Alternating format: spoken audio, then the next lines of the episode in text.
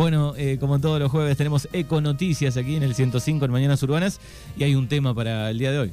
Sí, hoy traje datos de, podríamos decir, de cabotaje, datos locales, por ahí lo que, lo que he recolectado a, lo que fue a lo largo del 2022, en, lo que respecta a la, clasificación de residuos en, nuestro distrito.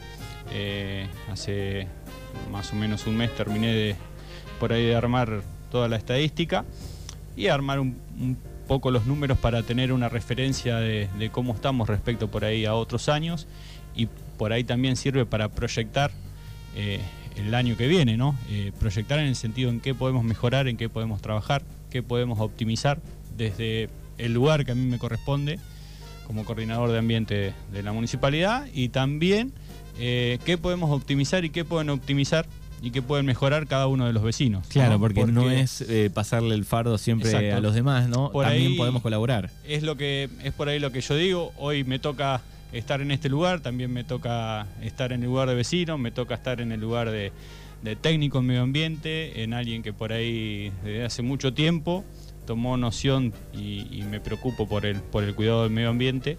No soy un ambientalista extremo, debo reconocerlo, no soy un ambientalista extremo, creo que por ahí tiene que existir un poco de... Más que nada tiendo a, lo sustentable.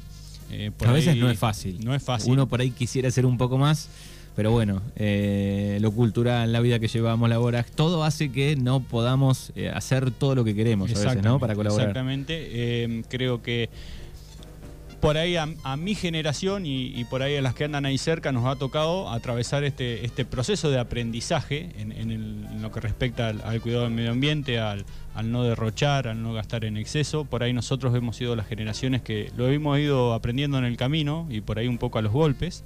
Eh, cuando nosotros éramos chicos no escuchábamos mucho de, estas cosas, hablaba un poco de ecología, pero era, era un poco por ahí más superficial. Eh, en estos últimos años, eh, por suerte, eh, se ha empezado a hablar de, manera muy, muy intensa de, esta temática, ¿no? bienvenido sea. Obviamente. Eh, hay un proyecto por ahí por arriba, no sé, lo leí el título el otro día de, de Kisilov, ¿no? De, que tiene que ver con los basurales a cielo abierto, no sé, no lo leí, pero es, es un programa de erradicación de basurales a cielo abierto. Eh, una por ahí de, la, de las preocupaciones y de las problemáticas más grandes en el país y en la provincia de Buenos Aires son hoy en día los basurales a cielo abierto. No es una problemática de nuestro distrito, es una problemática de toda la provincia de Buenos Aires y, de todo el país. Eh, y la idea, bueno, es a través de, financiación para maquinarias y también apoyo técnico, eh, poder lograr cerrar estos basurales a cielo abierto y convertirlos en celdas o rellenos sanitarios. Desde ya, que como siempre, eh, todo depende de la realidad, de las distancias, del tamaño de las comunidades de cada distrito. Eh, es algo que por ahí nosotros venimos hablando mucho, el tema del día de mañana. Y ojalá sea lo más pronto posible tener un relleno sanitario o contar con celdas sanitarias. Para eso hay que tener en cuenta el tamaño de nuestras poblaciones y las distancias que manejamos, porque no se puede tener un relleno sanitario en cada uno de los pueblos del distrito.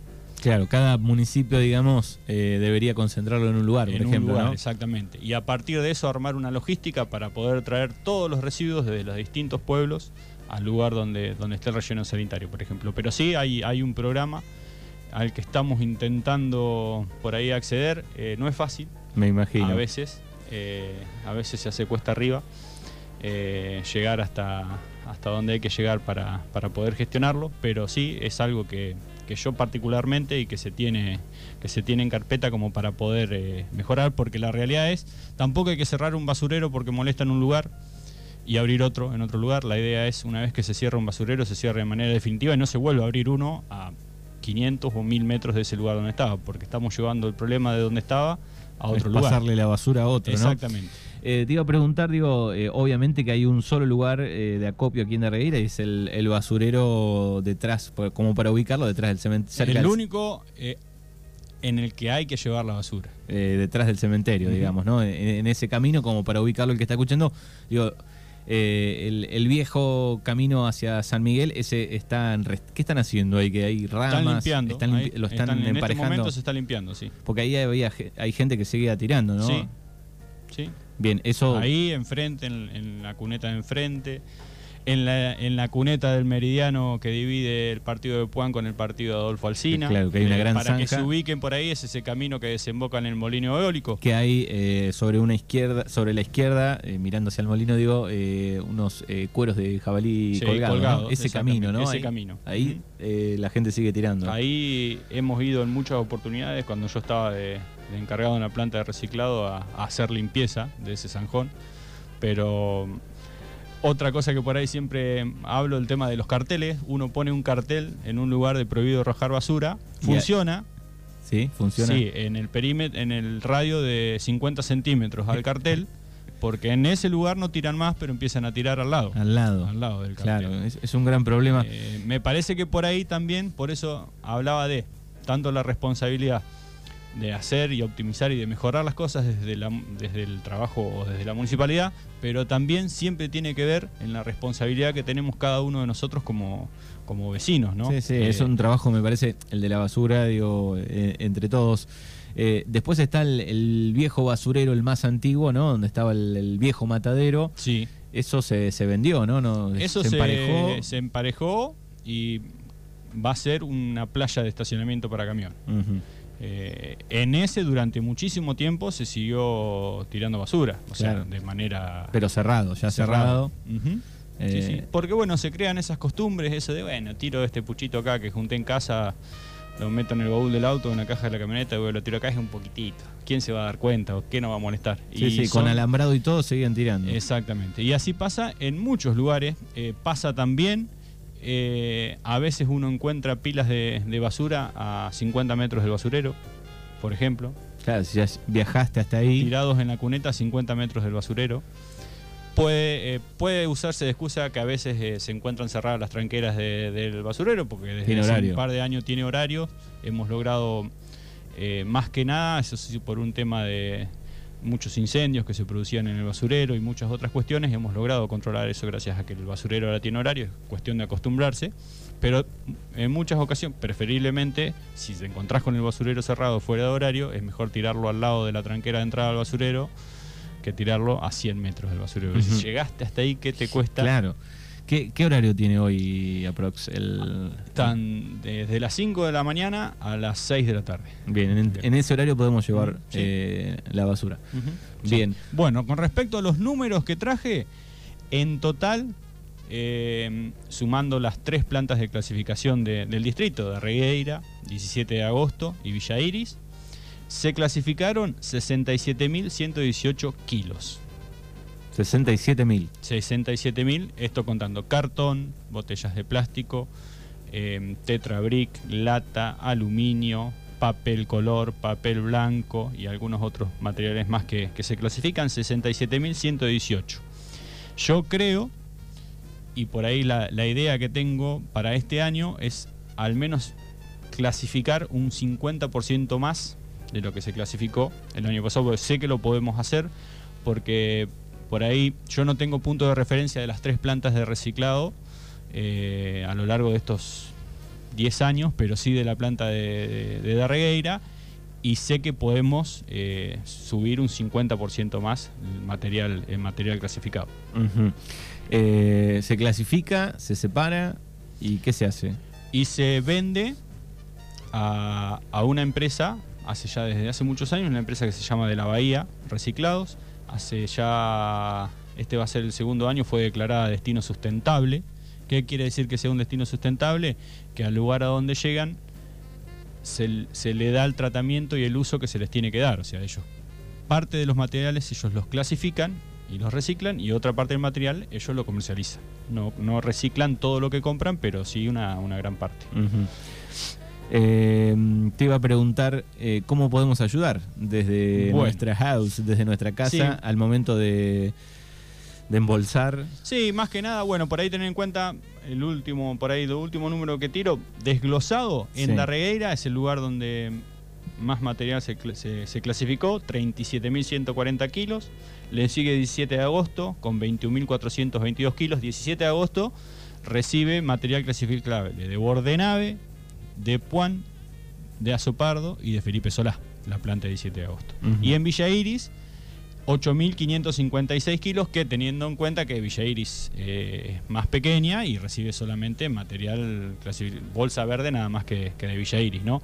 ¿Cómo podemos ayudar? Bueno, primero decir que desde enero, que por ahí no todos saben, eh, desde los primeros días de enero la recolección cambió de horario, ahora es de lunes a viernes a partir de las 6 de la tarde, no es más de mañana, por una cuestión de... Climática, ¿no? ¿O qué? ¿Eh? Climática. Sí, por una cuestión de calor, hay que pensar que trabajadores. hay que pensar que hay dos personas que están corriendo atrás del camión durante todo el tiempo, así que por una por una cuestión del calor eh, los chicos están trabajando están trabajando de tarde. Los lunes, martes, jueves y viernes se junta la bolsa negra y los días miércoles se junta la bolsa verde. No es más como era antes, que era martes y sábado bolsa verde, el resto de los días bolsa negra. Ahora la recolección es de lunes a viernes y los miércoles es el día de la bolsa verde. Bien, solo los miércoles bolsa verde. Solo los miércoles, sí.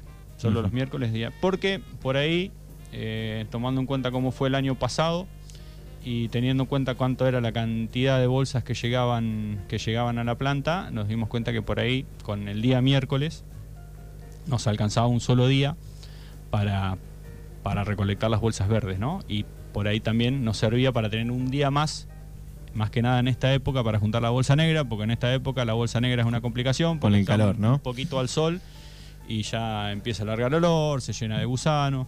Así que bueno, así quedó el esquema eh, de recolección hasta que continúe el calor, supongo que hasta marzo. Después evaluaremos. Eh, yo vengo, vengo observando, recorriendo casi todos los días el, el pueblo, porque salgo de mi casa y me pongo, me pongo a recorrer, estoy una obsesión ya. Eh, me pongo a recorrer por todos lados. Lo que sí vengo, vengo observando, eh, que el pueblo se mantiene mucho más limpio con el sistema de recolección, con el horario nocturno, que por ahí con el horario diurno. Eh, se mantiene mucho más tiempo los canastos sin, sin bolsas. Entonces por ahí evaluaremos correr el horario a un horario de invierno, pero que continúe con, con el horario nocturno. Eso lo veremos seguramente en, en abril. Bien, Ponele. y- cuál es la manera de colaborar? Bueno, yo creo que yo he notado en estos últimos años que ha habido una disminución en la cantidad de bolsas verdes que llegan a la planta de reciclado. Eh, eso pasa por diversos factores, a veces por ahí porque no se ha comunicado de manera eficiente qué es lo que pasa en la planta, en la planta de clasificación, si los materiales se clasifican, si no se clasifican, eh, si se venden o no se venden fardos, si se enfarda, si no se enfarda. Por ahí, el que lo hacía ahí no muy convencido, lo hacía porque bueno, vamos a probar qué pasa, por ahí si no recibe información, dice, nada, yo ya empiezo a meter todo junto. No, se y- mezclan todo. Exacto, ¿no? con Eh, tal- se, se escucha eso. Exactamente, con tal de que me lleven toda, con tal de que me lleven la basura, mezclo todo, entonces por ahí hay una, una merma y una disminución. Por ahí algunos cambios, o, o por ahí hemos tenido algunos momentos en el que el sistema de, de recolección no funciona de, al 100% como tiene que funcionar. Eh, eso también a veces disminuye la cantidad de, bolsa verde que llega a la planta. Entonces es importante, yo por eso traje estos números, de saber que los chicos están siempre trabajando, los operarios están siempre trabajando de lunes a viernes en las plantas, en la planta de clasificación.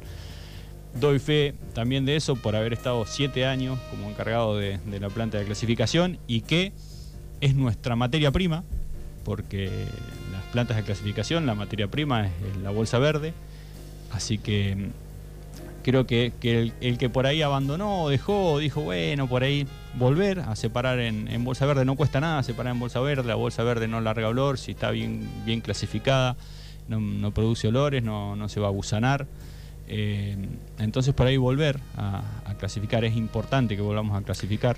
¿Sirve, por ejemplo, en la bolsa verde lo que es cartón, digo, triturarlo, achicarlo para que ocupe menos volumen? Y por ahí por ¿O una- complica después el trabajo Yo creo que allá? complica el trabajo porque hay que pensar que la bolsa verde llega y se pasa, la- se abre la bolsa y pasa por una cinta. Los operarios están con guantes arriba de la cinta manipulando todo el material que se puede clasificar para poner en un bolsón. Cuanto más chiquito, menor tamaño tiene Claro, lo porque que uno a pasa veces- por la cinta. Para achicar el espacio, Exacto. tritura, pero por ahí conviene Por ejemplo, un- doblarlo. Un, papel, en vez de romperlo en mil pedacitos, hacerlo un bollo. Claro, eso, eso pensaba.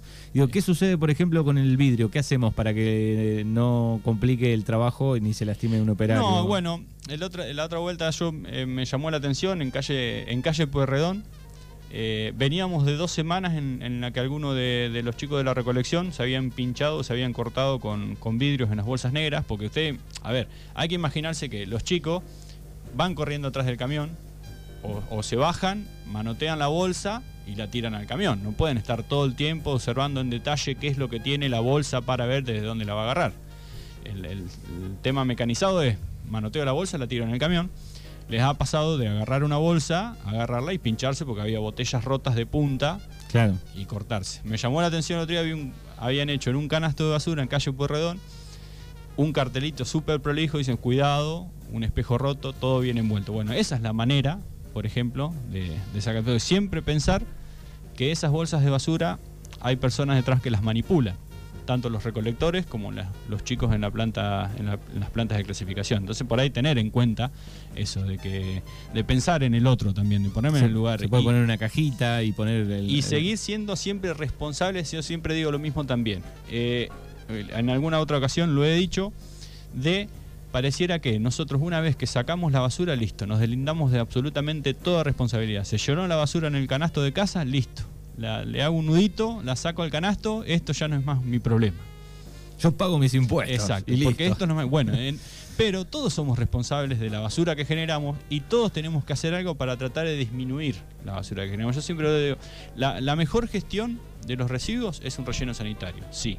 Pero los residuos, más allá de que se toman todas las medidas que se tienen que tomar para que no se contamine la napa, para que los lixiviados no lleguen al agua o una laguna, algún otro cuerpo de agua, esos residuos no dejan de estar enterrados.